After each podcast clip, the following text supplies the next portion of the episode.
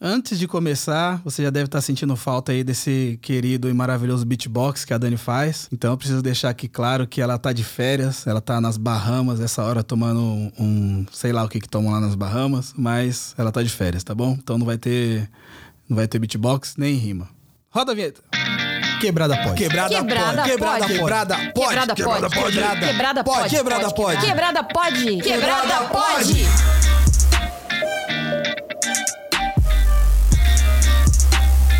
Salve quebrada, eu sou o Mussum Live e está começando mais um Quebrada, Quebrada Pod. E hoje eu tô aqui com o criador de um canal do YouTube que eu sou fã, onde ele fala sobre saúde mental, autoconhecimento, faz brainstorms, divulgação científica e que quando eu conheci e fui seguir no Twitter, eu tive a grata surpresa em, em- em saber que ele me conhece há muito tempo, mano. Hoje eu tô aqui e recebo com muito carinho meu mano Normose, caralho!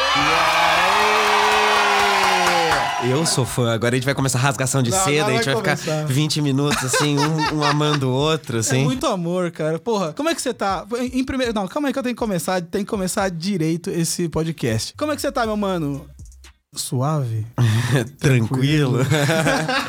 Cara, tô suave. Eu tô um pouquinho nervoso, né? Você sabe que é a minha primeira entrevista presencial. Já dei algumas podcasts, já participei, tudo no meu quarto. E agora eu tô aqui, de frente pra você ainda. Que faz o quê? 10 anos que eu te acompanho. Que viagem. A gente rodou, rodou, rodou. E agora de público, eu tô aqui trocando ideia contigo. Eu tô, eu tô arrepiado aqui, eu tô arrepiado. Esse cara é sensacional. Eu sou muito fã, é, seu canal é foda.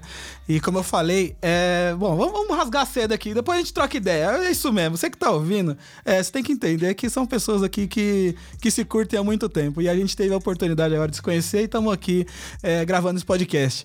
E quando eu conheci seu canal, eu achei muito foda. Ah, Eu não lembro qual foi o primeiro vídeo que eu assisti, mas eu lembro que um dos que me marcou mais foi o do Alô, Alô Marciano. O, acho que foi assim que, o, que saiu o resultado da eleição, você fez esse e tal. E foi uma parada que me ajudou demais, porque eu tava muito mal naquela época. As eleições em si acabaram com o meu psicológico e tal, e foi foda. E aquele vídeo foi meio que um, um carinho, tá ligado? Um, um carinho, acho que, tipo, muita gente precisava ou- ouvir aquilo. E foi uma parada muito foda. Então, muito obrigado. E manda um oi aí pra essa galera aí. E aí, seus quebrada pode? Eu gostaria de dizer que a quebrada pode. Pode, Eu tô ensaiando esse trocadilho há vários dias. É, meu mano, você tá aqui em São Paulo, é uma passagem rapidinha, né? Você vai embora hoje já. Eu ou vou embora hoje ou amanhã cedo. Caralho, que legal. Vim lá da terra do Himalaia, Ai, da onde é garoto. produzido o Normose e o Zé Graça. Só eu e o Guru lá, e aí saí de lá pra vir pra cá. mesmo.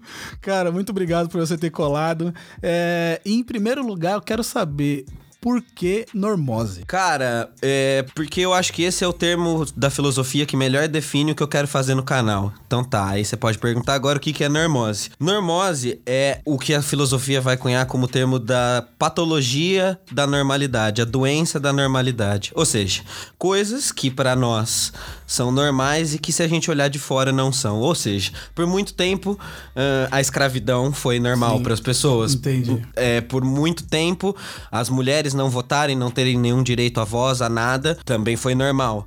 E o que eu quero perguntar no meu canal é o que é normal? É normose hoje? É normótico? Hoje a gente transformou em normal. Trabalhar até os 70, trabalhar 55 horas por semana e achar isso massa, eh, trabalhar 11 meses pra descansar um, gastar todo aquele dinheiro que você juntou no ano e falar que isso é felicidade? Será que isso é normal? Então discutir a normose que todo mundo tá inserido e todo mundo tem, tá ligado? Que é tão difícil de perceber dentro de nós, assim. Caralho, isso, isso dá uma outra visão agora porque, porque eu tinha do canal, mano. Quando eu tava preparando essa pauta, eu falei assim: deixa eu dar uma pesquisada aqui sobre o que é normose. Só que eu não li, falei, bom, vou deixar ele ler, vou deixar ele falar, porque eu quero, eu quero ouvir da, da, da boca dele em qual, sim, qual foi o sentido que ele quis usar. E é muito foda isso. Porque, como você falou mesmo, é, muitas coisas de antigamente eram normais e que hoje em dia não são. Tipo, se você for pegar desde da época das cavernas lá, que o povo é, arrastava as mulheres pelo cabelo, que eu nem sei se acontecia isso, mas tipo, essas paradas assim eram normais naquela época. E, e aí quando você começa a se perguntar hoje, o que que a gente faz hoje que daqui a alguns anos vai ser tipo, caralho, naquela época os caras faziam isso, tá ligado? Tem, aí, tem uma, eu tenho uma brisa que eu gosto muito de trabalhar com os alunos, sou professor de história, né? Em sala de aula, assim, nas primeiras aulas, assim e tal. da gente, tipo, você, você parar pra pensar, por exemplo, no 1920, 100 anos atrás, você vai pensar. Naturalmente vai vir uma sociedade velha, coisas antigas, preconceitos. Nós somos o ano 20 desse século, tá ligado? Então daqui Pode 100 crer. anos a galera vai olhar pra nós e falar assim: Ó, os caras, mano, os caras eram racistas, tá É. ligado? Caralho, gay não podia casar, era mó treta. Essa é a normose, tá ligado? Ou, sei lá, os caras matam animal, mano, os caras comem É. animal e não tá nem aí, tá ligado? Então, vários. É nesse sentido que vem o, o normose, assim, discutir essas. E que vamos falar real, né, mano? Eu acho que a gente tá em mais normose do que nunca no Brasa, Então, tá ligado? É, o, pior é que é foda, né? Porque assim, hoje em dia a gente. A nossa normalidade é o que é normal há 50 anos atrás, tá ligado? Então parece que a gente tá regredindo ao invés de evoluir. E é muito louco, porque ao mesmo tempo, porque você tem um monte de galera que cansou disso e tá pedindo voz, que cansou de ser massacrado. Você tem, ao mesmo tempo, como resposta, uma galera se defendendo com todas as unhas e dentes, porque se viu perdendo espaço, tá É ligado? isso viu mesmo. que essa normalidade tá morrendo, saca? E, meu mano, como que você, tipo, decidiu criar o canal? Você já produzia conteúdo? Você, é, tipo, um dia você acordou, ah, vou virar youtuber, foda-se. Ah, Felipe Neto tá aí, ó, vou fazer uma banheira de Que é fácil, né? Só apertar pra gravar e fazer. É. né? Youtuber é fácil. Não, mano, foi várias coisas na real, assim. Nasce de uma crise existencial, assim. Em relação a tudo que eu tava fazendo na minha vida naquele momento. Também uma crise em relação à academia. Quem tá dentro da universidade começa em algum momento a perceber, pô, eu vou gastar dois anos num mestrado, num doutorado, escrevendo um texto que talvez só eu valei o meu professor, e na real é bem da hora aquilo que eu tô vendo aqui dentro, sabe? E aí, em relação a isso, sempre tive essa crise, esse incômodo de estar dentro da, da academia preso e vendo um monte de coisa legal que só ia ficar ali dentro. Além disso, a ascensão do, dessa extrema direita que começa a me incomodar. E eu sempre fui, de alguma maneira, produtor de conteúdo na internet, tá ligado? Ah, Por isso que eu legal. acompanho todo mundo desde sempre, assim. Eu já tive meu primeiro canalzinho no YouTube, Ah. que terminou também com um processo. Quer dizer, desde lá de trás, desde lá de um moleque. Você já eu pra quem veio. É, eu mexi com política também. Eita, é a mesma caralho. coisa, assim, mesma história, mesma história. Mas aí. Então é, é uma somatória de tudo isso e eu olhar e falar assim, cara, isso aqui é a única. Fazer hoje, produzir vídeo, é a única coisa que junta tudo que eu faço. Porque eu, além de professor de história, eu sou ator. Então, de alguma maneira, eu tenho que atuar no canal. Eu gosto de produzir. E, e eu sou professor de história, então o canal de história. Então, é o- a coisa que eu hoje, cara, posso falar que é o trabalho dos meus sonhos, assim, Ah, sacou? que bonitinho, é mó legal, cara. Mano, trabalhar com a internet é mó da hora. É Eu- muito louco. Eu não recomendo muito, não, porque é um trampo da porra. É, é Mas- assim, ó, eu. Você quer começar a trabalhar com internet, fica uns 15 dias falando tudo que você não deve fazer, porque é, é tenso. Se depois dos 15 você falar assim, vale a pena, então abraça e vai. Porque é, É isso osso, mesmo. mas se você passar desses 15, aí vai. Aí é legal. É isso mesmo. E falando agora sobre seus vídeos, quanto tempo em média você leva pra produzir um vídeo? De, tipo, desde pesquisa, né? Porque é lógico que você tem que ter um embasamento, você não é que nem esses youtubers de radical de direita que tira a informação do cu e, e fala. Mas como você faz essa pesquisa, produção, edição? Quanto tempo mais ou menos? Cara, varia muito, mesmo porque, tipo, o que eu faço basicamente é um trampo de historiador em formato de vídeo, né? Então eu vou fazer um ensaio que eu vou buscar as fontes, então todos os meus vídeos têm as fontes lá linkadas pra pessoa conferir e tal. Então depende muito. Se for assunto, por exemplo, que eu já tenho mais domínio. Eu, eu consigo fazer em uns dois, três dias o vídeo. Mas tem vídeo que demora dois meses, três Caralho. meses. Tem vídeo, por exemplo, quando deu o incêndio no Museu Nacional, que tem tudo a ver com, com o fazer historiador. Eu tava, na época, eu tava estagiando num museu na, na minha cidade, então eu tava muito apegado nisso. E eu não consegui dormir, saca? E em algum momento, a uma da manhã, eu falei, cara, eu preciso fazer um vídeo. E eu comecei a fazer o vídeo uma da manhã e às 11 horas da manhã eu tava postando. Caralho, Saca? Um vídeo de 20 foda. minutos. Então, assim, rola fazer isso. Porque movido por emoção, eu chorei pra caramba pra fazer a pesquisa desse vídeo. Foi durante o, o incêndio do museu, tá ligado? Então, assim, então vai de 8 horas a 2 meses. Saca? esse- Mais ou menos esse gap isso. aí. Bem preciso, assim. E com relação ao tema, você fala sobre coisas que estão acontecendo nesse exato momento, mas não, não dá pra gente sobreviver só de vídeo de- do acontecimento agora, porque o Brasil do jeito que tá, tá muito louco. Hoje eu já consigo ter umas gavetas e tal, só que, como eu falei, é, ele surgiu com uma crise existencial. A bem da verdade, o início do canal, e até hoje, quando eu olho, eu vejo que é muito isso, ele é, na verdade, uma terapia Sim. pessoal para mim, assim, saca? É, eu sei como Tudo que que é. eu produzo, na verdade, eu tô falando mais para mim, das coisas das minhas vivências, daquilo que eu preciso me autocriticar, uma forma de fazer autocrítica Uhum. mais leve, assim, né? Sim. Trabalhando conteúdo e tal. Então os termos vão surgindo muito do que, que o meu psicológico tá precisando, assim. Mas hoje, especificamente esse ano, eu já consigo criar gavetas, assim. Então eu tenho o que a gente chama de pauta fria, assim, tá ligado? Porque de- desses temas mais gerais, né? Como, como história, porque sou professor, ou a psicologia, que eu me interesso muito, ou análise de filme e tal. E aí eu vou fazendo isso sempre. Ah, legal. E aí estão sempre sendo feitos. E aí quando tem pauta quente, quando nosso excelentíssimo Jair fala alguma merda, aí Abre a boca. abre a boca e a gente para, volta, faz umas paradas e assim vai indo, assim, Certo. tá ligado? E hoje você já, já tem uma responsabilidade, né? Você tem, você se coloca nessa posição de eu tenho que criar o conteúdo, ou você fala assim, ah, não me veio nada essa semana, não vou fazer. Não, hoje é tipo, assim, realmente. co- É o que eu falei, assim, depois que eu pensei aqueles 15 dias, falei, não, vou entrar, vou entrar real, assim, porque eu- tanto, a galera até fala assim, cara, como você tem paciência com hater? Por que, que você fica tanto tempo respondendo ANCAP? Porque, sabe? Porque eu acho que faz parte, mano. Faz É, parte. né? Pô, se o, se o brother eh, gastou uns minutos ali pra te xingar, tem alguma coisa ali, tá ligado? O brother talvez precise mais de você do que qualquer coisa, assim, saca? Trocar uma ideia, assim, então. E, e falando sobre hater ainda, é muita a quantidade de, de, de xingamentos. Ah, é, né? muito, assim. Mas, velho, eu vou te falar, não sei se é sadomaso, mas eu curto, cara. Eu acho uma viagem. Cara, eu vou sério, te. cara? Velho, juro, vou te contar uma história que eu, eu contei pros amigos esses dias. Agora eu tenho um hater que é do meu financiamento coletivo. Você pira. Sério, velho, rolou, foi muito engraçado. Paga pra escolher Paga pra me escolher Porque, assim, é, é o- porque assim, o que, que eu faço? Quando o hater chega, eu realmente trato com o maior respeito do universo. Tipo, boa tarde, seu Carlos, tudo bem? Muito Ah, obrigado cara. pelo comentário. E tem um no Twitter lá, que eu não vou citar o nome dele, porque também não precisa. Né? Que o cara faz uns seis meses que ele me esculhamba. assim, Meu todo tweet ele tá lá. E eu comecei a responder. E aí, dali a pouco, ele começou a baixar a bola e começou a interagir com os meus tweets, tá Ah. ligado? E aí, dali a pouco, ele começou a xingar e eu falei: Olha, ô senhor Fulana, vamos, vamos ser sinceros aqui. Quantas pessoas que você xinga na internet que te respondem todas as vezes? Ah, nenhuma. Você não acha que tá na hora de você pagar meu financiamento coletivo? Ele falou: Ah, pode crer. Eu acho que eu vou pensar sobre isso. E o cara pagou, mano. O cara paga. O cara é meu financiador e me odeia. Então, assim. legal, apesar de, claro, sofrer ameaças de morte, vários bagulho muito louco. A parte que, assim. E quando vem pra mim, beleza, faz parte do jogo. Quando ultrapassou e aí ligou pra minha véia, ligou pra minha mãe, meu pai, pá. Aí assusta, aí você fala, nossa, tá, tô num terreno espinhoso. Mas tirando isso, velho, eu lido muito bem, velho. Eu curto muito. Eu gosto até de dar umas tu- cutucadinhas, às vezes, no Zancap, assim, quando tá no intervalo de trampo, assim, fala assim. Tá sem "Ah, fazer nada." Sem fazer nada, vamos trocar uma ideia aqui, tá ligado? E vou longe, velho. Eu vou longe, eu vou longe, assim. Tipo, eu acho que eu até incomodo, assim, algumas pessoas às vezes falam assim, cara, o cara não para, não tem nada pra fazer. Não, porque eu acho que, velho, é, é, os- é a batalha ali, tá ligado? Tipo, sem, sem ofensa, sem nada, é uma disputa de, de argumentos, de ideias, de tudo mais, faz parte, assim. É, é, na real, né, o, o que vai salvar mesmo o Brasil vai ser o diálogo.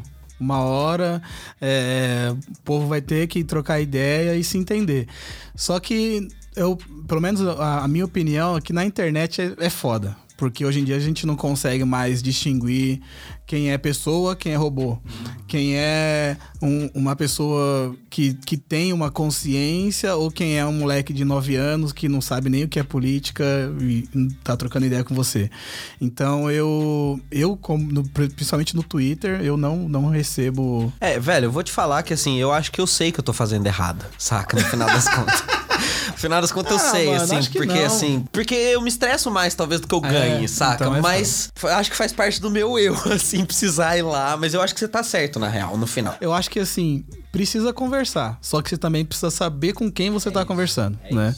Porque senão você acaba se estressando ou até mesmo gastando voz à toa. Né? E uma coisa que eu percebi no Twitter, porque assim, tipo, eu tenho bastante seguidor. E aí, quando eu comecei a xingar Bolsonaro, aí fudeu. Chovia, chovia de, de, de xingamento. E aí eu, eu, eu, descobri uma tática boa pra contra Bolsonaro, que é o seguinte: quando você é, vê um tweet merda do Bolsonaro, do Eduardo Bolsonaro, Carlos Bolsonaro, qualquer um Bolsonaro, qualquer um do, do, do, do governo, o, o povo vai lá, dá RT comentando e xinga. E é, tipo, eles adoram isso, porque você tá divulgando o, o, tweet deles. Agora, quando você vê um tweet desses e vai lá e responde, esculhambando eles, você ganha é, a visibilidade de quem tá lá indo xingar e quem não vai, e quem não vai xingar, e não dá nada de, de, de propaganda para eles. E aí, quando eu comecei a fazer isso, eu comecei a ser bloqueado pelos caras tá ligado? O, tipo, a, todos os filhos do Bolsonaro, uma porrada de, de deputado, senador, caralho, todos me bloquearam. E quando eu fui bloqueado pelo Terça Livre, a quantidade de xingamentos caiu, tipo, 80% no, nos meus tweets. Que sabe? doideira. Hoje em dia, só quem me xinga mesmo são pessoas, a, a maioria são pessoas mesmo. Você que, conseguiu filtrar que, robô, é, essas coisas todas. Quando, a partir do momento que eu recebi o bloco do, do Terça Livre. Olha só, hein? É, eu não, eu não Vou te bloquear, hein, Alan Terça Livre. eu não quero dizer nada com isso, só tô jogando palavras no ar aí.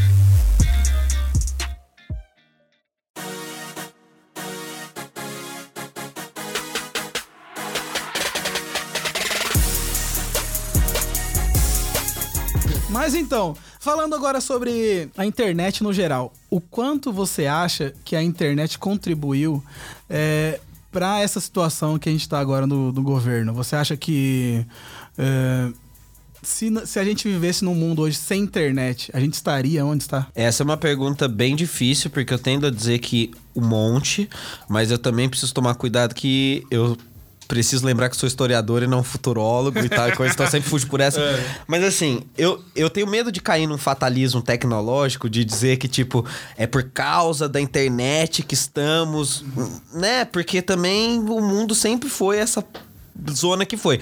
Agora, que é fato que essa extrema-direita.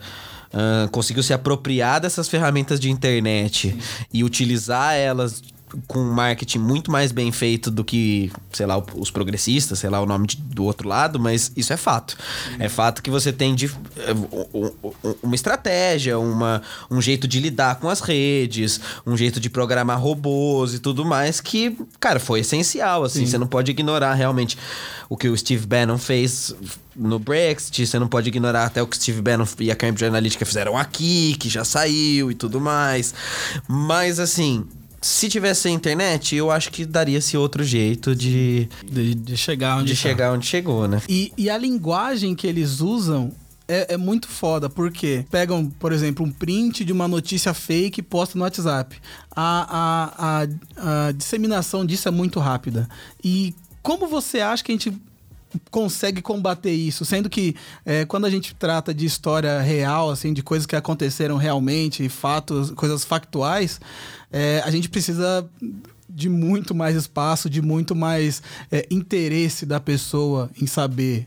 É, eu acho que hoje em dia é muito mais fácil você pegar um, um, um print de uma notícia dizendo que Terra plana existe do que você é, falar porque você, você fala assim, ah, terra plana não existe. Aí os caras falam assim, tá, então prova. Aí você vai ter que mostrar um puta estudo. Os caras falam, não, é mentira, olha aqui, a, a régua no, no mar é reto, tá ligado? Como a gente combate um bagulho desse? Cara, eu acho que essa é a pergunta de ouro.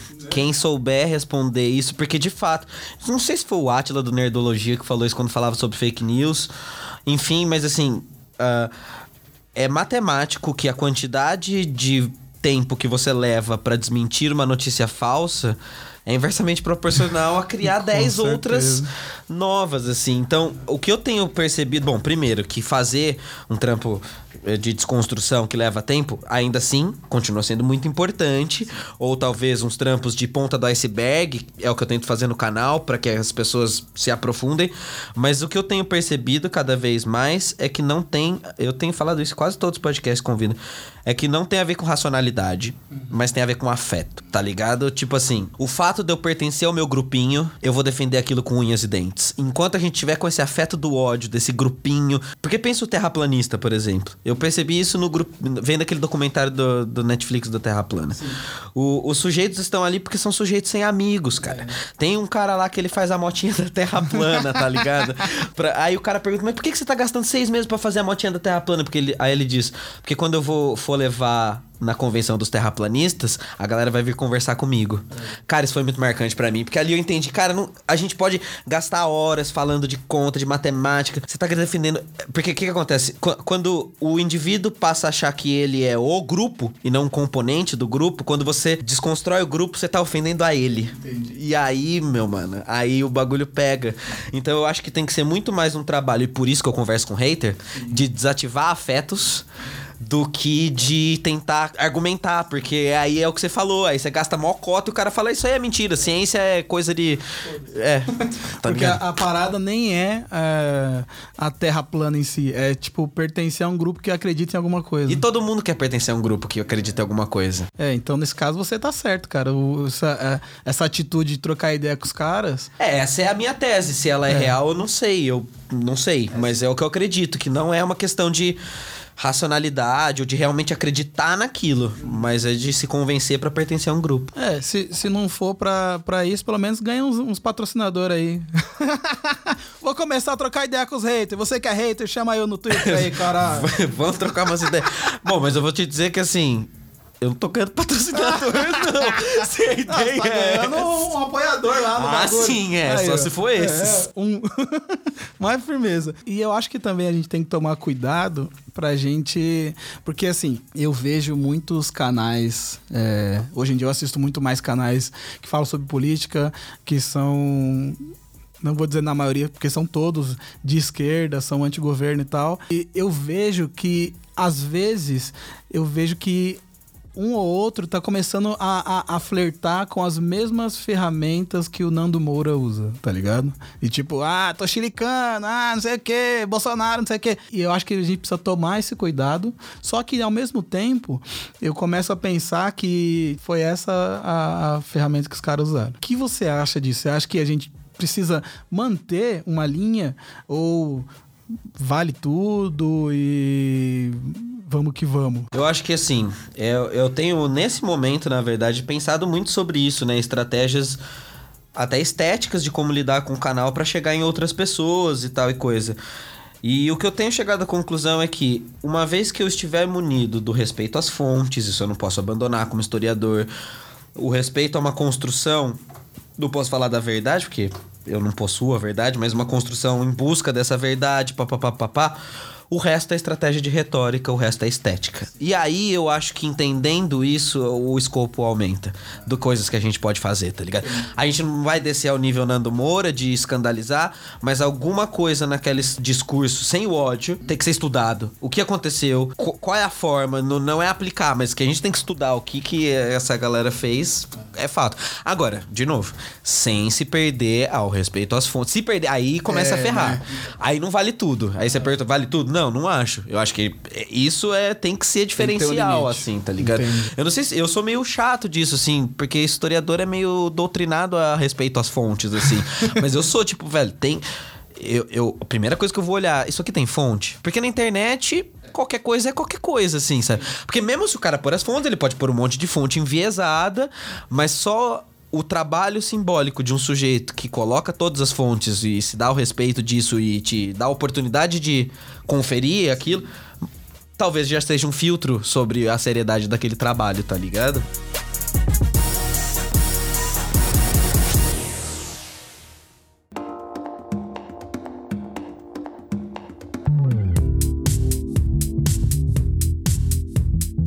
Agora falando sobre saúde mental. Como é que você faz pra produzir esse tipo de conteúdo, escutar o que você escuta e ainda ver o Brasil do jeito que tá? Como é que vo- você me tava falando aí que já teve um burnout fudido no começo? Como você fez pra lidar com aquilo e como você lida hoje? No começo, como ele era. é, foi muito interessante, assim. Porque, como ele era um diário catártico de uma pós-depressão, no começo ele foi bastante positivo pra mim. Só que aí, conforme vai crescendo, aquilo que era o remédio acabou virando o veneno. Então, no início, meu burnout foi justamente porque eu me perdi mesmo. Porque aí começou a vir muito hate quando o canal cresceu. E eu comecei a produzir cada vez mais vídeos, porque tem que aproveitar a pressão do algoritmo, de aproveitar agora que você cresceu e produz, produz, produz. Dia 3 de janeiro eu tava fazendo vídeo, dia 28 de dezembro eu tava fazendo vídeo. Isso do ano retrasado, né? E aí explodiu. Aí teve burnout, eu tive que ficar três meses assim, sem fazer nada. Eu sentava no PC, tinha crise de ansiedade. no- Aí, só que isso ao mesmo tempo me fez casca grossa, saca?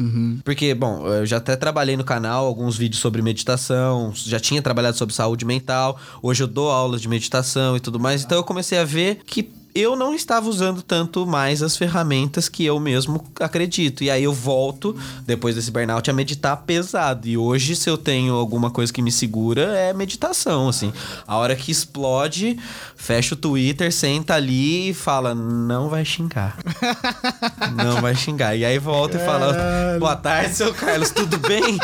Muito obrigado pelo seu comentário. E aí volta aquela coisa, e aí vai. Ah, é, então tem, meio que tem uma, uma área de escape aí, né?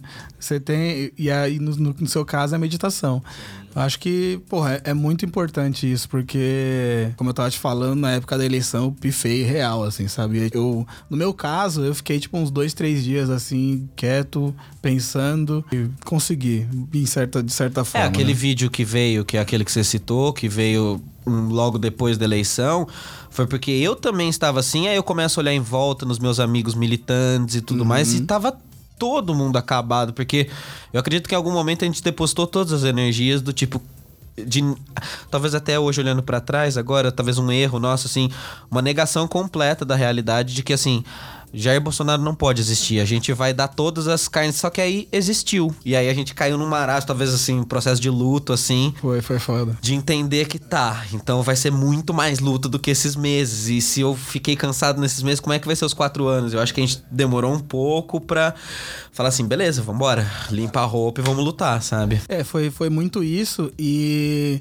os criadores de conteúdo, como você que fizeram esse vídeo, que fez esse vídeo e muitos outros, acho que ajudaram muito pra gente hoje em dia ter essa força pra gente continuar lutando, principalmente durante esse ano.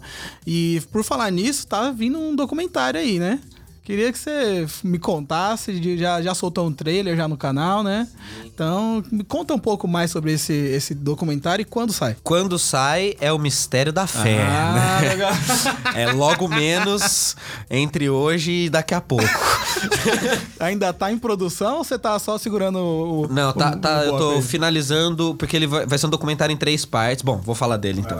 É, esse documentário surgiu porque eu já tenho feito há algum tempo alguns vídeos sobre eh, a atuação de Sérgio Moro na Lava Jato, coisas desse tipo.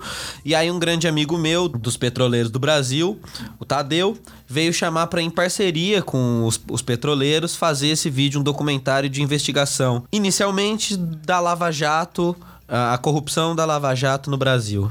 Beleza, isso já faz uns quatro meses. E aí eu começo a pesquisar, eu não, não tinha tanta. Eu, eu sei um pouco mais do que o senso comum, porque eu dou aula disso, mas assim, não sabia muito mais do que isso, assim. Aí vai, vou pesquisar, aí volto na Lava Jato, começo a ver que pra eu entender a Lava Jato, eu precisava entender a corrupção da FHC. Pra isso eu precisava entender a corrupção do caso Collor, do caso Sarney. E aí eu começo a voltar e eu chego. ah, bom, primeiro que eu chego em as relações das empreiteiras Odebrecht, lá, lá, lá, começa na ditadura militar. Aí fala, opa, aqui tem. Mas aí eu volto mais e volto mais. E aí o que aconteceu foi que o documentário acabou virando a história da corrupção do petróleo no mundo. Caralho. E aí o episódio 1 começa com o petróleo 1860 Estados Unidos, saca? Meu Porque a gente Deus. precisa entender o cartel das empreiteiras lá pra poder entender o como esse cartel age aqui pra entender. Então aí virou uma série em três episódios documentais que o foco é responder se a Petrobras é vítima ou ré da corrupção.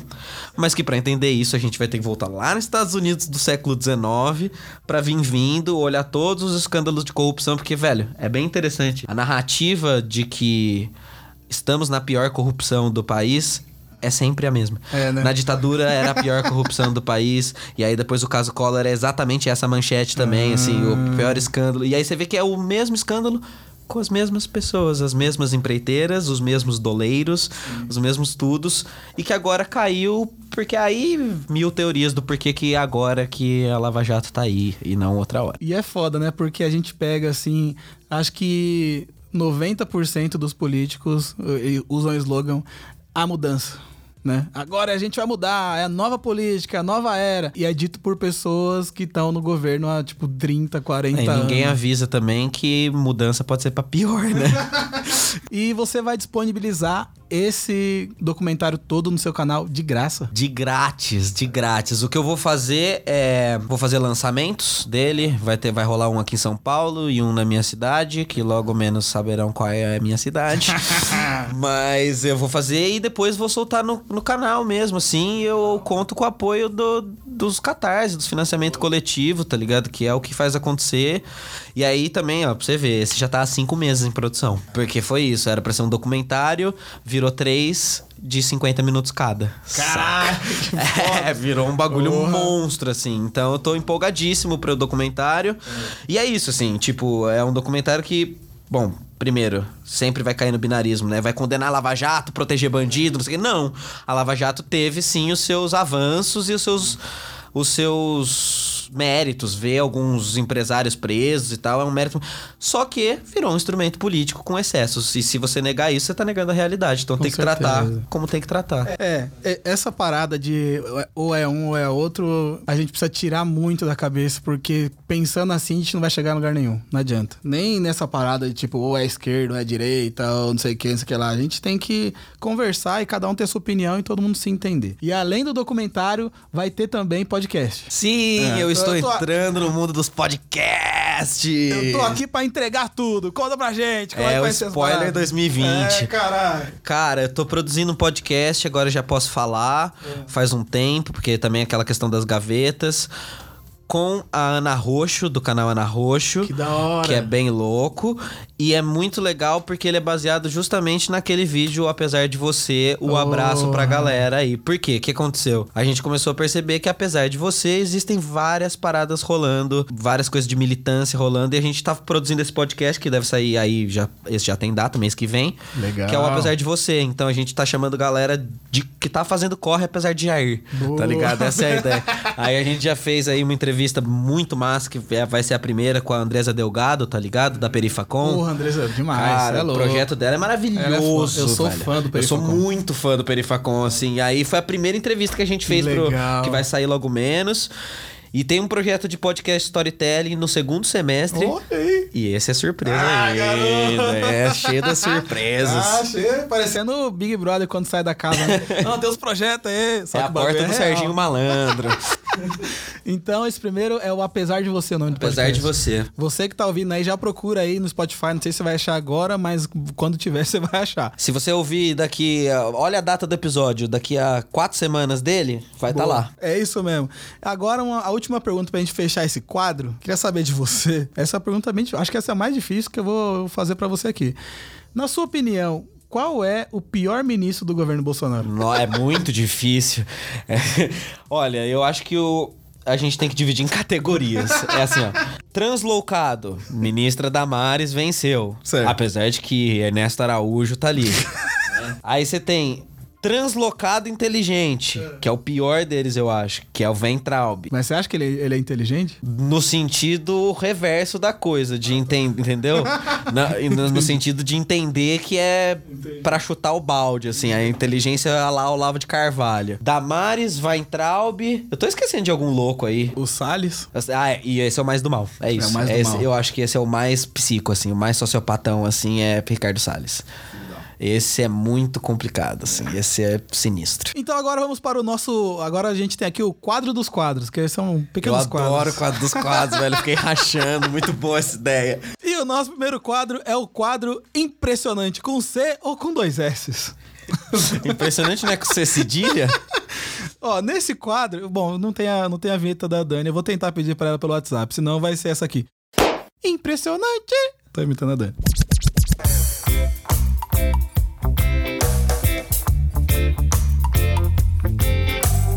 É, nesse quadro, como vai ser? É, vai ser tipo um pra quem você tira o chapéu. Só que quando você tirar o chapéu, aí você diz o impressionante com dois S. Você diz, é com dois S. Quando não é, é com C. É tá? com C. Quando Tá a pessoa bom. for filha da puta, é um impressionante com C. Então vamos começar. Olavo de Carvalho. Impressionantíssimo com C de. Como ele gosta, né? De cu. Que ele gosta de falar, né? Então, eu não- eu não sou muito de falar palavrão, mas é citação filosófica. Agora, maconha. Impressionante com dois S de sativa. Ah, garoto. Você é a favor da legalização? Sou completamente a favor não só da, da regulamentação da cannabis, mas de toda e qualquer substância. E é uma, é uma tendência que a gente segue no mundo, né? Já- O Brasil, o povo ainda comemora quando o Sérgio Moro aí é, comemorou que pegou uma plantação. A hora que a pessoa entender que guerra às drogas é falácia e que a guerra é contra preto e pobre, o bagulho muda, sabe? Porque nunca foi contra as drogas, sabe? Na verdade, é, vou até vou contar esse, eu nunca contei em podcast. Eita! O canal Normose surgiu pra falar de descriminalização. Olha. Porque na minha iniciação científica na faculdade de História, eu estudo proibicionismo da cannabis no Brasil, que a causa é 100% racial. É racismo puro. Até fiz um vídeo sobre isso no canal e tal, mas é, surgiu como uma vontade de falar sobre um monte de coisas de questão de substâncias psicoativas e que não sai dos muros da academia, assim, sabe? Surgiu pra isso, de falar assim, cara, não tem nenhum canal brasileiro. Aí, lógico, quando eu comecei a estudar e tudo mais, eu falei, tá, vou estrear o canal 2018, sem ser ninguém. E no ano de conservadorismo não vai pra frente no nosso Brasil. Então espera o Normose crescer. E aí hoje eu já falo bastante sobre as questões e tal. Mas surgiu pra discutir essa questão, porque pra mim ela é, mano. Basilar de vários bagulhos, porque você resolve que é, resolve não, mas você dá um adianto na questão de segurança pública, na questão da prisão, na questão de educação. Dependendo da sua forma de legalização, você pode falar de economia, você vai falar de saúde pública também, é, tá ligado? É uma, é é uma base que tem é um guarda-chuva de conceitos a partir dessa da discussão, saca? É, eu acho que é, esse é um dos temas que daqui a alguns anos a gente vai fazer. Caralho, naquela época era proibido. Esse é normose. Né? Exato. Normose, total, total. Porque veja, uma, as substâncias têm, sei lá, a gente tem uns 8 mil anos, 10 mil anos, as substâncias também têm 8 anos, 10 mil anos. E nunca deu o errado que a guerra às drogas diz que dá. Quando que começou a dar errado? Há 150 anos, quando a guerra às drogas aparece, saca? Tipo, é, tem, um, tem uma campanha de um slogan aí é, de descriminalização muito boa da LIP, que ele fala como é que é, é, é da proibição nasce o tráfico. Saca? É esse que é o bagulho. É real. Então não tem história, sabe? Ou a gente discute isso e discute de verdade, tá ligado? Porque a gente tem que também discutir que a gente vai deixar uma galera na marginalidade que hoje é aviãozinho. E aí, se você legaliza pela via só empresarial. E aí você vai deixar uma galera aqui na margem da violência que vai continuar cometendo violência. Então, cara, é uma discussão gigantesquíssima e que não pode mais ficar com moralismo, velho. Que não tem nada a ver com moralismo, saca? Não tem nada a ver com moral. A gente tá falando uma questão séria de saúde pública, de segurança, saca? Legal. Depois dessa, dessa resposta, você já tá convidado para o nosso próximo podcast falando sobre maconha. Eu Aceitadíssimo. vou, vou- vou falar com você, vou ver se eu consigo trazer também meu amigo Ivo Nilman, conhece? Oh, vai ser um papo legal demais. Eu quero muito conhecer o Ivo, Ivo é foda. pessoalmente, então Tá, então já estamos já tamo aí pré-marcado. Vamos, vamos marcadíssimo e aí com C de cannabis. Aí, Vamos lá, continuar a nossa lista. Ministra Damares. Impressionante com Czíssimo, o que né? ela faz é impressionante com C. total. É até, até triste. Paulo Freire. Impressionante com dois S's e com muita tristeza do que tá acontecendo. É foda, né, Ah, é muito triste, mano. Essa parte me faz doer de chorar mesmo, assim, sabe? Eu até produzi um vídeo no canal sobre isso, assim, porque. Cara, tem um documentário, eu recomendo aí pra todo mundo, sobre. Porque você sabe, né, que Paulo Freire foi lá educar quando ele era jovem, a galera no sertão e tal. E tem um documentário com os caras, veinho, que hoje são veinho, que tiveram aula com Paulo Freire. E aí você vê, velho, vocês não sabem o que vocês estão falando, pelo amor de Deus, velho. Sabe? Tipo, eu. Ela, a, a veinha fala assim: eu aprendi a ler em duas semanas com esse cara e nunca mais me esqueci dele. Aí tu vai falar de doutrinação, não sei o que, que aprendeu, a véia aprendeu a ler, sabe? É, isso que é a verdade. isso O resto é. é. firula, É sabe? real. E é foda porque, assim, eles pregam como se, tipo, ah, hoje as escolas tá assim por causa do Paulo Freire. E, tipo, não, né? O trampo dele era. era não, não chegou nem ser aplicado na educação. Bem direito, que eu né? queria sonhar, eu sonho se a gente tivesse uma escola pública com o método Paulo Freire, seria outra coisa. Tanto é que as escolas top de São Paulo, É. método Paulo Freire, tá Aí. ligado? E cobra 5 mil reais. É, caralho. Pois é, vamos seguindo. Danilo Gentili. Impressionante com C. Muito triste também. Muito triste foda, também. né? Muito triste também. Alguém que se perdeu dentro do próprio personagem. Cara, eu, assim, eu, eu admito que eu era fã pra caralho. Até é, ele.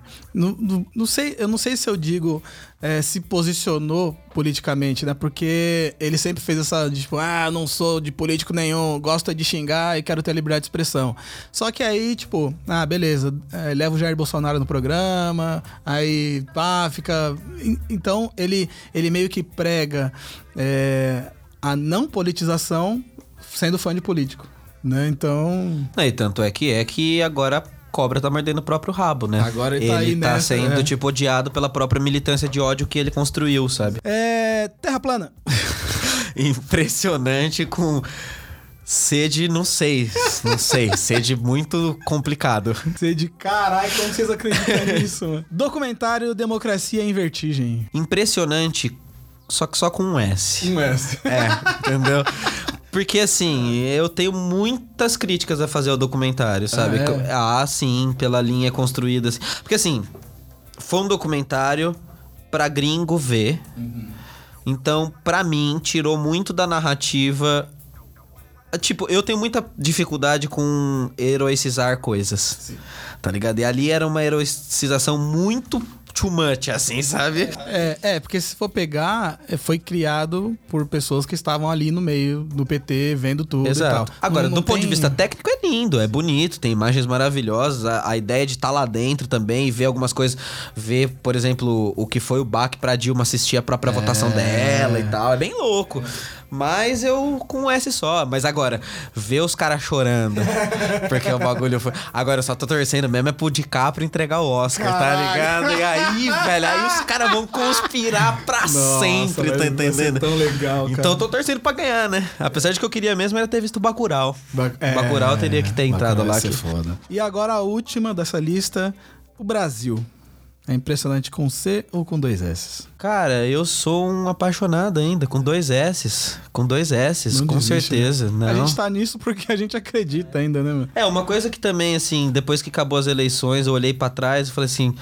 Eu, eu comecei a militância, essas paradas assim, quando eu tinha 14 anos, tá ligado? Eu tô com quase 30. Sempre foi isso, velho. Sempre foi luta. Sempre foi luta. Não va- vai ser mais, talvez uma luta mais hard? Sim, mas sempre foi luta, sempre vai ser luta.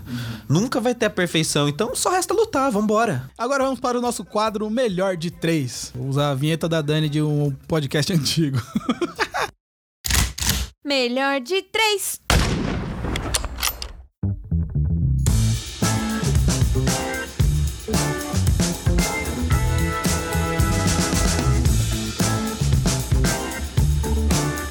Mano, as três melhores séries da atualidade, na sua opinião. Essa eu vim pensando no caminho, Ah, sabe? vem fazendo a lição de casa. Vim fazendo a lição de casa porque eu ando mais de filme nesses tempos, tá ligado? Eu ando assistindo muito filme. Então eu vou indicar duas animações, clichêzão, que eu não tenho como deixar de indicar, que é BoJack Horseman, que é maravilhoso, e o mais clichê ainda que é Rick and Morty, Ah, né? Mais clichê ainda que é Rick and Morty. Mas aí uma série que eu acho que é bem legal e muito, muita galera vem falar assim que se o normal estivesse na Netflix seria isso, que é o Explained, explicando. Você já sei, viu essa já série? vi. É bem interessante, É assim, que pega as mano. Paradas e vai destrinchando. É, é bem parecido com Normose com grana. Normose produzido com... E eu queria indicar uma série que não é exatamente uma série É. visu- visual, mas de áudio, um audiodrama, já que a gente tá num podcast. Legal, boa. Cara, eu tô viajando no almanaque Eu do tô- jovem fazendeiro. Que coisa maravilhosa, cara. Eu descobri anteontem isso e eu já comi Ah, tudo. Meu Deus. Que Mano, coisa. Que que é aquilo? Eu, eu vi o seu tweet e falei, eu vou ouvir essa porra. Eu, tô, eu coloquei, mano, eu ouvi a primeira temporada direto. É isso, foi o que eu fiz. É muito bom. Porque É começa bem muito, sutil, muito assim, foda, humor bem. mano. Aí daqui a pouco tá num planeta que você fala: que que é isso que eu tô ouvindo? É muito É bom, cara. Não, é sério, galera- mano. Aí fui atrás, a galera do Overcast que tá fazendo. Man- Mano, é do muito caralho, bom, né? é do muito caralho. bom. É realmente muito foda. Manual do Jovem Fazendeiro. É, Almanac do Jovem almana- Fazendeiro. é, Mano, ai, eu não consigo nem explicar aqui porque o bagulho é muito foda. É, só Procure, ouve aí, não dá pra explicar, é Isso, impossível. Vamos lá, é, livros, você tem, tem lido ultimamente? Cite, cite três. Tenho lido ultimamente. o que me deixa muito triste é que agora só tenho tempo de ler coisas para o canal, né? Foda, né? Mas agora que deu férias, eu tô procurando ler, tipo, outras coisas, assim. E nessas férias agora que eu tirei, eu li. Os outros dois vou só citar, mas esse eu queria bem explicar mesmo, que é o Amanhã. Como que não? É, Sol na Cabeça, do Giovanni Martins, conhece? Cara, é um moleque de perifa do Rio, 28 anos, e ele escreve contos de um jovem de perifa só e ele escreve eh, com a prosódia e com as palavras com gíria, tá ligado? Que então ele fala: legal. "Qual é, menorzinho? Nós tava lá, não sei o Porra. que". Aí ele vai mostrar toda a vivência do porquê, por exemplo, eles têm raiva de PM, do impacto da UPP no negócio. São vários contos assim, ele escreve de uma maneira visceral. O moleque tem tipo, mano, 28 anos, quem fez a cabeça do livro foi o Chico Buarque. Caralho! Ah, ah, Bom, o Chico Buarque, vou abrir as aspas do que ele achou do livro. Abre aspas. Fiquei chapado. Fecha aspas. Chico Buarque. Então, assim, muito bom o livro do menino, assim. Eu peguei pra ler e foi aquela coisa. Sentei pra ler numa tarde, terminei. São 13 contos, assim, incríveis. Do corre da molecada na perifa, de como é que é e como é que não é. E os amigos que perdem no, no, no corre, que virou aviãozinho. Bom, é a realidade da molecada, tá ligado? E aí, muito louco, assim. E os outros dois, deixa eu pensar. Vou citar do, dois amigos. Ahn, este livro não vai te deixar rico, de Startup da Real. É foda. Que ele é um cara incrível, assim. O trabalho que esse cara tem feito é muito bom, assim. E eu sou muito feliz de ter virado amigo dele, parceiro dele. E o livro. Ai, agora eu tô decidindo entre três amigos. Qual que eu indico o livro? Vou, vou falar os três, assim, Vai ó. lá, vai lá, vai lá. Sintomas Mórbidos, da Sabrina Fernandes, uma análise da conjuntura de 2013. Amanhã vai ser maior, da professora Rosana Pinheiro Machado. Também uma análise bem positiva sobre diálogo e tudo mais. E tudo que você precisou desaprender para não ser um idiota dos meus Meteoro. amigos do Ah, Meteoro mano. Brasil, que também são Meu maravilhosos. Sonho, meu né? sonho é trazer o Meteoro aqui, cara. Eu sou tão fã, mano. Pô, essa ponte eu faço. O quê? Essa ponte eu faço. Ah, meu Eu Deus! faço acontecer. Eu amo ele. Eles são incríveis. Eles são são incríveis. Uma super inspiração pra mim. Agora, já que você falou que tá consumindo muito filme, City 3. Cite três filmes, vamos lá. Parasita. O último que eu vi aí que foi uma pancada na cabeça, assim. Acabei de ver um que é aquele filme que você fica. Você não sabe se você gosta, não gosta, mas vale a pena recomendar porque é bem estranho. Midsommar. Você já viu esse? Bem louco, é um pós-terror e ele é de dia, tudo claro, então é bem mental, assim, porque é- não é aquela coisa dark, assim, tá ligado?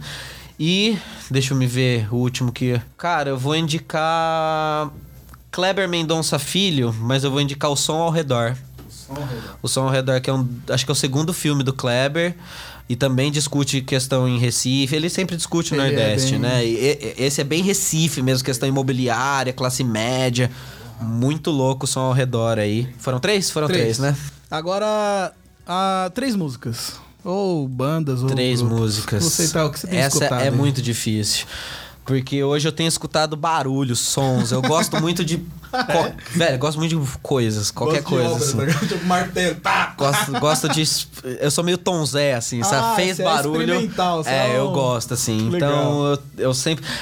Desde moleque, assim, eu lembro que quando eu era na escola, assim, a gente. Eu tinha um amigo meu que também era fissurado em música, e a gente escolhia, tipo, um estilo de música pra ouvir. Aí, tipo, ah, vamos ouvir country americano dos anos 30.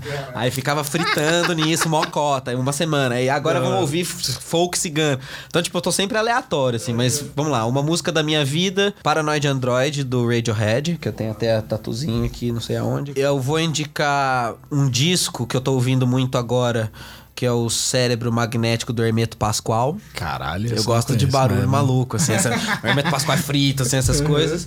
E eu vou indicar. Deixa eu ver. Cara, é muito difícil escolher três, né? O foda, é assim, o foda é assim, tipo, os dois primeiros são legais, aí no terceiro você fala, caralho, e agora? É, aí começa várias um- coisas, é. assim. Cara, consuma tudo que você puder dos Racionais MC. Pra Certeza. ficar bem, bem aberto, É. assim, ó. Eu indiquei Radiohead, Hermeto e Racionais MC. Boa. Acho que fica bem o que mais ou menos que eu sou. Legal. E pra ficar uma quarta, uma, uma banda. Não, puta, agora abriu. Agora, agora fudeu. Abriu Eu preciso indicar fudeu. dois amigos. Vai O. Francisco El Hombre, uma, ba- uma banda de rock latino de uns amigos meus. E uma banda de world music, que vai tocar. A banda é- tem franceses, belgas, brasileiros, que se chama Tchau La Rue. Kaolahu, que é uma banda que surgiu lá, lá em Campinas, mas é de gringos e Caralho. toca um som muito louco e eles estão aí rodando pelo mundo. Que foda, mano. Tá, agora três inspirações que você tem pra, para o que você é, não só para o que você é, produz. Se eu chegar, eu, eu penso em inspirações assim, né? Se eu chegar velhinho sendo, vai ser legal. Então, se eu chegar velhinho sendo, tendo a calma da monja Coen, tá legal, tá legal pra caramba. Se eu chegar tendo o olhar de arte e de crítica que tem o Hayao Miyazaki da Ghibli, eu seria um velhinho japonês muito legal. e deixa eu me ver. Cara, se eu chegar tendo a força e a vitalidade da Elza Soares. aí eu vou tá Porra. top, porque você é calmo como a Monja Coen, pegada como a Elza. É isso. Ai, bom, é isso, isso. É, o, é, o, é o Power Ranger lá, Eu o sou- Megazord da, É, da Power sabedoria, Ranger, Isso é louco. Monja Coen, nossa, eu, é, eu acho que é isso, bem aleatório. Monja Coen, o Ghibli e Elza Elza Soares, sou eu. bola. e agora, três canais do YouTube. Três canais do YouTube. Meu queridíssimo amigo Antídoto, que divide ensaio pra mim é o que é mais carinhoso do ponto de vista artístico, é muito sublime o que ele faz. Ludo Viajante, Cara, eu Também gosto é maravilhoso. É, é que ele posta pouco, mas eu gosto tanto, cara. porque, é- mas é outra pegada, né? Um carinho, assim, cada vídeo que ele faz é uma coisa Dá vontade de dar um abraço nele É, cada ele, é- ele é muito, muito legal. E deixa eu pensar, por último, eu vou indicar, cara, aquele canal. Eu, essa é outra coisa também. Eu gosto muito de YouTube normal. Tá ligado? Gente normal. que- tá ligado? Tipo, por exemplo, eu era apaixonado no canal do Nilson Papinho. Tá ligado? Sei, Curto, assim, do gente normal. Então eu vou indicar assim, ó, Pedro Henrique, o biólogo. Você conhece ele? É uma criancinha de 11 anos, é um gordinho, assim, ó, muito bonitinho. E ele fala sobre os bichos e os animais. Ah, que e ele tem bonitinho. tudo pra, pra ser o menino que vai tomar bullying na escola e a comunidade YouTube abraçou ele, Ah, saca? que legal, E aí ele cara. fala dos bichos, é muito bonitinho. Eu amo canal assim de gente, que é canal normal, que é gente que liga a câmera e, E faz, sabe? Isso é legal. Amo. Porra, vou procurar isso aí. E agora, pra finalizar, os seus três melhores vídeos, o que você curtiu mais fazer. Cara, eu gosto muito de um vídeo que tem pouca visualização, que é o Elefante na Sala de Estar, que é um vídeo que veio logo depois do vídeo do Nando Moura, porque é um vídeo que tava todo mundo esperando eu ir pra treta e todo mundo me pressionando pra eu peitar e pra eu ir atrás, e eu não sou de treta, tá ligado? Eu cito a Monge Coen não é à toa, eu falo de meditação não é à toa, eu sou budista, mas assim, eu tenho a ira do que é injusto, então eu fui lá e fiz o que precisava, mas não quero treta. E aí eu vou lá e faço um vídeo falando, então, não vou tretar, eu gosto muito desse, porque pra mim, do ponto de vista pessoal, foi muito difícil de fazer. Gosto muito do vídeo, o de masculinidade tóxica, que esse aí também foi bem pegada pra mim do ponto de vista de autocrítica, aquilo que eu tava falando mais cedo, de pensar sobre o eu. E porque esse é o vídeo que comprova como macho tem masculinidade instável, os caras vêm, os caras destrói. E aí, pô, esses dias eu fiquei rindo. Pô, eu fiz um vídeo de 20 minutos e o cara comenta: Caralho, você é viadinha? é?" Ah, Porra, mano, caras ô, é a- foda, até né? sou, mas assim, tipo, mano. Tipo, nada a e se eu não for, ou se eu for, tá ligado? Tem a Tipo, ver, né, mano? ah, é- esse eu gosto bastante. E, mano, eu curto, deixa eu ver. Sei lá, fala aí um pra mim. é. Deixa eu ver meus vídeos. Eu vou- Posso eu- roubar? Vai lá, vai lá, vai. O Brasil e a Loucura dos Palhaços. Que é, eu fui assistir uma peça sobre palhaços no teatro, que eu gosto muito. E é, esse eu acho que é os que eu recomendo aí pra você entender a doideira que tá dentro da minha cabeça. Firmeza, então agora vamos para o nosso último quadro, que é o quadro Poucas Ideias.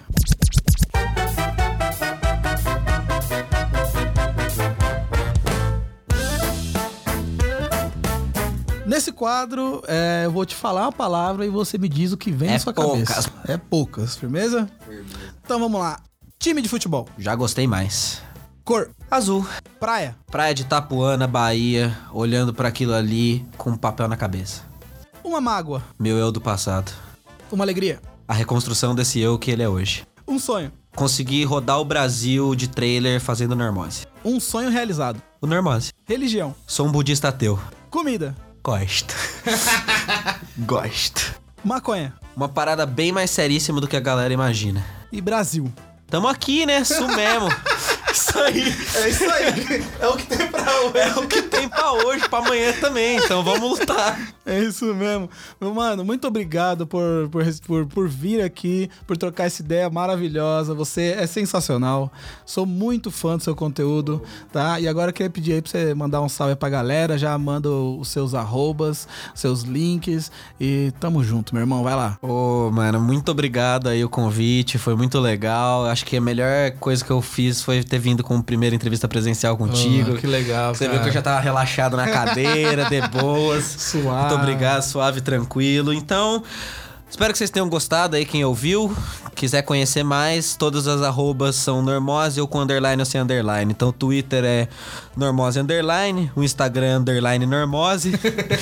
e no YouTube, canal Normose. Toda semana, vídeos novos. A comunidade crescendo cada vez mais. Eu gosto muito de trocar ideia com a galera que não só com os haters, Né? mas eu acho que o mais importante do YouTube na real é esse senso de comunidade que a gente tinha lá no início e perdeu e eu quero ter meu canal pra isso assim, pra trocar ideia com a galera. Então esteja comigo, esteja conosco e vamos que vamos. Tamo junto. E você que tá ouvindo, não se esqueça de seguir o Quebrada Pod nas redes sociais, arroba Quebrada Pod com Demudo. E também se inscreva, assine, siga. Eu não, cada dia é um bagulho diferente que aparece, mas o Quebrada Pod é aí nos agregadores de podcast. A gente tem no Spotify, no Deezer, é, Google Podcasts, Apple Podcasts, onde tiver podcast aí você pode procurar que tem. E se não tiver, você manda um salve que a gente coloca lá. Então não se esqueça também do Bebida Liberada, meu canal de vídeos de drinks, onde eu faço muitas receitas de drinks com a Dani Berita. Tem também perfis nas redes sociais, arroba Bebida Liberada. E não se esqueça que eu te amo muito, você é uma pessoa muito foda. E até o próximo podcast Sangue Bom. É nóis, caralho! Uhul! Deixa eu falar mais um bagulhinho, Vai lá, vai só um lá, bagulhinho. vai lá, vai lá. Pô, se por acaso você for de quebrada e achar que não dá e que você não consegue, é trocadilho, mas é sério, mano. Quebrada pode, A na moral. quebrada pode, e o lugar da quebrada é na vida, tio. É Chega, tá ligado? É isso. É isso mesmo, que Falou. o lugar da quebrada é onde ela quiser. É nóis, caralho. nóis.